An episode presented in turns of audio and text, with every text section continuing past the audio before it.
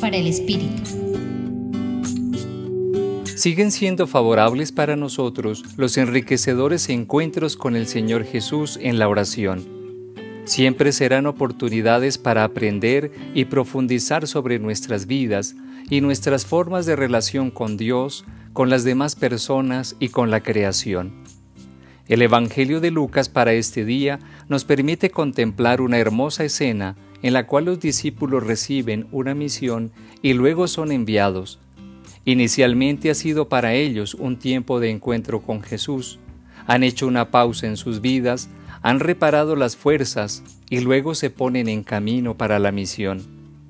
Les propongo que hagamos un paralelo en el sentido de reconocer los encuentros que hemos tenido con Jesús en este tiempo reciente, retomar las enseñanzas y aprendizajes asumirlos como misión y ponernos en camino de realización y puesta en práctica. Tengamos presente que ponernos en camino para la misión es una experiencia compartida con otros, comenzando por el mismo Jesús. De él parte la iniciativa para convocarnos, enviarnos y acompañarnos. Nunca vamos a estar solos.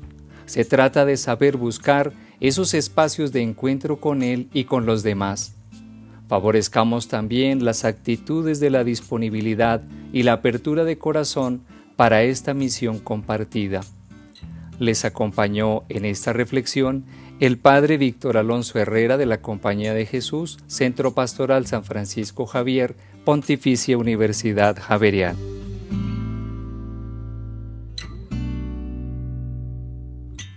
Escucha los bálsamos cada día entrando a la página web del Centro Pastoral y a javerianestereo.com.